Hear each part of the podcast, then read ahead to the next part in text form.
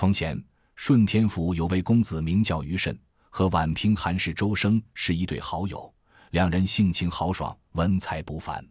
这年，两人同去府城应试，竟双双落榜，败兴而归。周生恨透了考官的偏见和文场的庸俗，决心不再考取功名，回宛平务农。于慎只得与他依依而别。于慎与周生分别三年，正逢乡试，他想再次应考，便来到了京城，住在京郊的一家客栈里。客栈对门住着一位青年，温文尔雅。于慎登门拜访，得知公子是金陵人士，跟自己同姓，名唤于晨。两人志趣相投，很快结为兄弟之交。于晨有位妹妹，名唤素秋，生得眉清目秀。她不但能诗善文，而且特别擅长剪纸。她剪出的花鸟虫鱼、飞禽走兽，形象逼真，活龙活现。他剪的人物虽然只有四寸多高，却跟真人一样栩栩如生。他学过法术，只要轻轻吹口气，这些纸人立即变作真人一般。不懂法术的人很难辨明真假。秋试后的中秋节晚上，于晨来请于慎说。今晚月光皎洁，小妹素秋准备了点小菜，特请你前去赏月。说罢，拉着于慎就走。来到于晨家，素秋端茶送水，忙个不停。于慎忙说：“打搅妹妹，实在对不起。”素秋只是嫣然一笑，并不答话。一会儿，一位俊秀的婢女提着酒壶，端着一盘鱼走了过来。于慎暗自纳闷：余兄只兄妹两人。哪来的婢女？饮宴结束，婢女进来收拾杯盘碗筷。于是，一声咳嗽，不小心将唾沫星子溅到婢女身上。那婢女随即倒地，原来是纸剪的小人。于晨大笑，素秋也含笑进来，把纸人拾起。于晨说：“这是素秋妹妹小时候跟道士学的一点法术。”于慎十分称赞素秋的技艺。于慎问道：“恕我冒昧。”妹妹已长大成人，怎么还没婚配？于晨叹口气说：“不瞒你说，自父母相继去世后，一无赖之徒看中了小妹，妄图逼婚，我只好带她逃了出来。”于婶听了，十分气愤，说：“那无赖欺人太甚，国法难容。我家上有闲舍一间，如不嫌弃，待我考完后，不妨同去居住，如何？”于晨当即表示谢意。于慎考完。便同于晨、素秋回到自己家里。于慎的妻子是韩侍郎的侄女，为人厚道，非常喜欢素秋，待她如亲妹妹一般。于晨很聪明，诗书文样样皆通。于慎劝于晨也去应试，于晨却说道：“我只是陪伴你读书而已，不想走入仕途，为功名利禄所左右。”三年一次的大考揭晓，于慎竟又落地。于晨愤愤不平，榜上挂个名就这么难？我虽无意争取功名，如今倒要去试一试，为哥哥争口气。素秋虽不同意，但也不好阻止。于晨英童子试，考了第一名。不久，他又去府城应试，竟然落榜。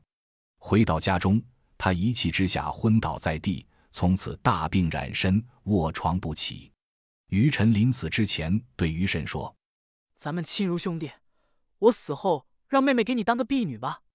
于慎悲痛地说：“我只能把素秋当亲妹妹看待，哪能让她当婢女呢？”于晨这才放心地闭上眼睛。过了数月，于慎对素秋说：“妹妹也二十多岁了，女大不嫁，人家不是要议论我吗？”素秋道：“哥哥看着办吧，我没福气，也不愿高攀，配个穷书生也就不错了。”从此以后，凡见过素秋容貌的公子哥儿，纷纷登门求婚，于慎却一一回绝。那些跟于慎沾亲带故的，也打算和于家结亲。于慎的内弟韩权平日游手好闲，沾花惹草，一心想娶素秋做妾。这天，他来找姐姐帮忙，却被姐姐一口回绝，生怕于慎知道了生气。韩权回家后并不死心，又托人直接向姐丈说情。并送来大宗礼物，于慎气得把来人骂了一顿，逼着来人把东西如数拿回去。从此，韩于两家断绝往来。韩权吃了解账的闭门羹之后，一直怀恨在心。他想，解账也太不够交情。既然撕破脸皮断绝往来，我也就不择手段，一定把素秋姑娘弄到手。就在这时，一位尚书的孙子某甲托媒人前来求婚。余慎心想，能给妹妹找这样的名门望族，也对得起亡故的兄弟了。于是答应媒人要见见某甲。第二天，某甲骑着高头大马，带领仆从、前簇后拥地来到余家相亲。余慎见了。心中已有几分满意，忙把他迎进客厅。余慎有意让素秋见见某甲，因此敞开客厅后门。素秋隔帘一看，见某甲乃游手好闲的纨绔公子，心中好生不快。余慎和某甲寒暄片刻，就把这门亲事定了下来。素秋虽对这门亲事有些不满，但因哥哥已做主定下，也就不好多说什么。素秋和某甲结婚后。渐渐发觉，他经常和一些狐朋狗友聚赌。素秋虽然多次劝说，但毫无用处，家产很快就被他折腾光了。韩权听说素秋嫁给了某甲，急得像热锅上的蚂蚁。他知道某甲是浪荡公子，就投其所好，常约些流氓无赖来某甲家吃喝玩乐，借机见见素秋。韩权趁某甲不注意，常常对素秋喜皮笑脸的献殷勤。有时动手动脚进行调戏，素秋曾多次好言规劝韩权，但他依然向素秋挤眉弄眼、动手动脚。素秋忍无可忍，扬手打了他一记耳光。韩全挨了一记耳光，灰溜溜的回到家里，心想：某甲本是贪财好色之徒，只要满足他的心愿，不愁素秋弄不到手。这天，韩全又把某甲请到自己家里，席间。他试探着要用两个婢女和五百两银子来换素秋，某甲开始不愿意，但经韩全再三诱劝，便有点动心，只是担心余慎知道了难以办成。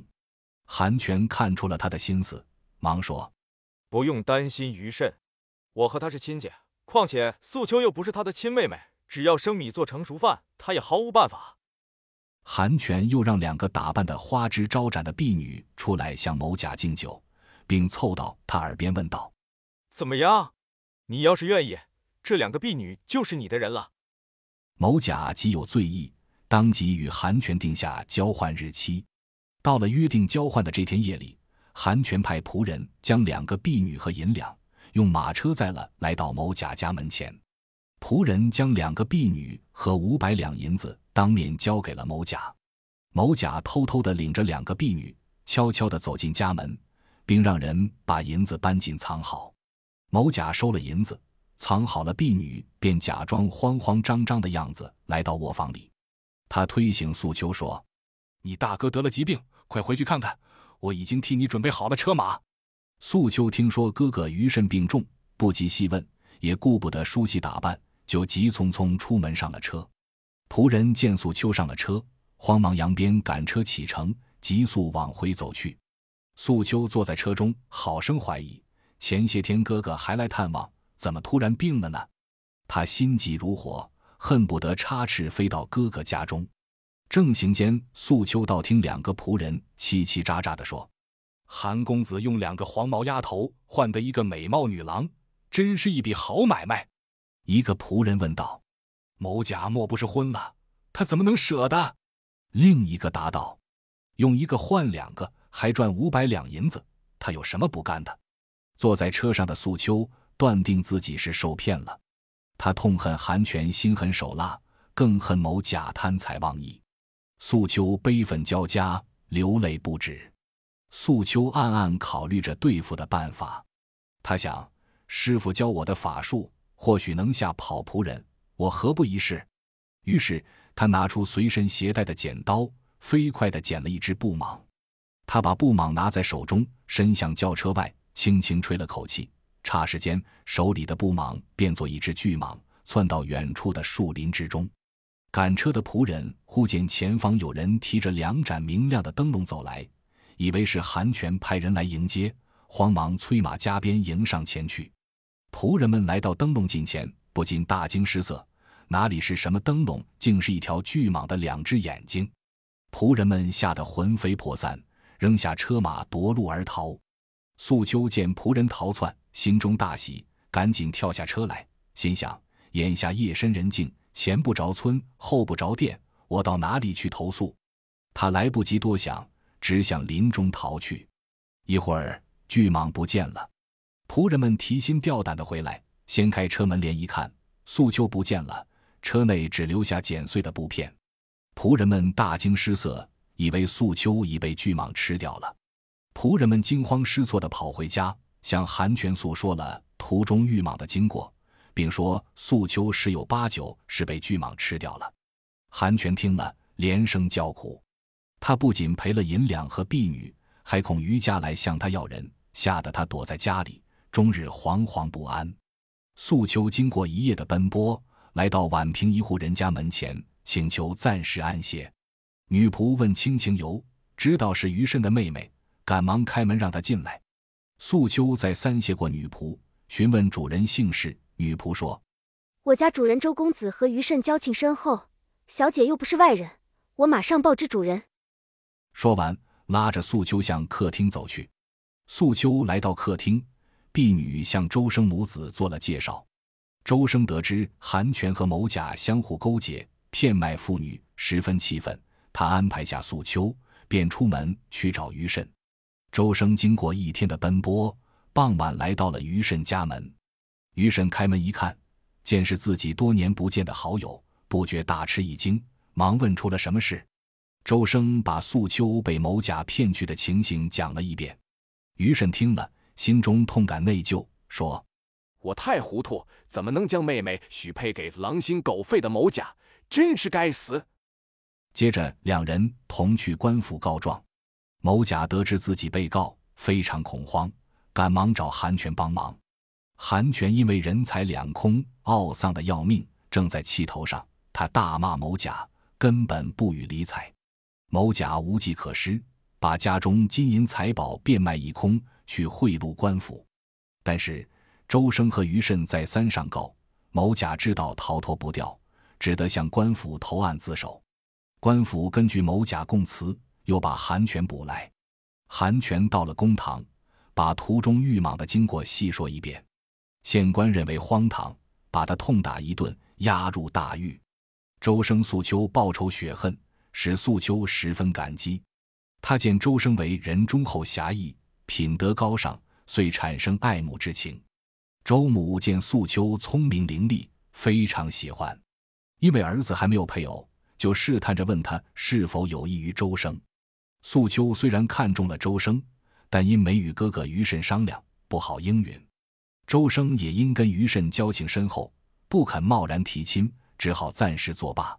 素秋一案经官府审理结案，某甲和韩权皆被发配充军。素秋得知这一喜讯，表示要回娘家看望哥嫂。